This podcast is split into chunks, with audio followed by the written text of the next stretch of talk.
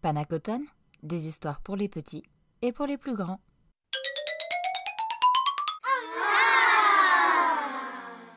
Le lièvre et la tortue.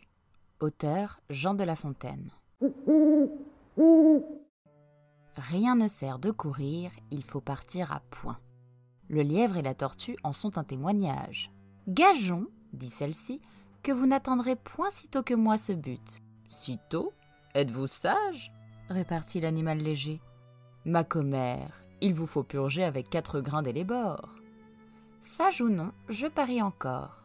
Ainsi fut fait, et de tous deux on mit près du but les enjeux. Savoir quoi, ce n'est pas l'affaire, ni de quel juge l'on convainc. Notre lièvre n'avait que quatre pas à faire.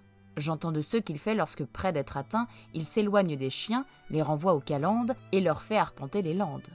Ayant, dis-je, du temps de reste pour brouter, pour dormir et pour écouter d'où vient le vent, il laisse la tortue aller son train de sénateur. Elle part, elle s'évertue, elle se hâte avec lenteur. Lui, cependant, méprise une telle victoire, tient la gageure à peu de gloire, croit qu'il y va de son honneur de partir tard, il broute, il se repose, il s'amuse à toute autre chose qu'à la gageure. À la fin, quand il vit que l'autre touchait presque au bout de la carrière, il partit comme un trait. Mais les élans qu'il fit furent vains.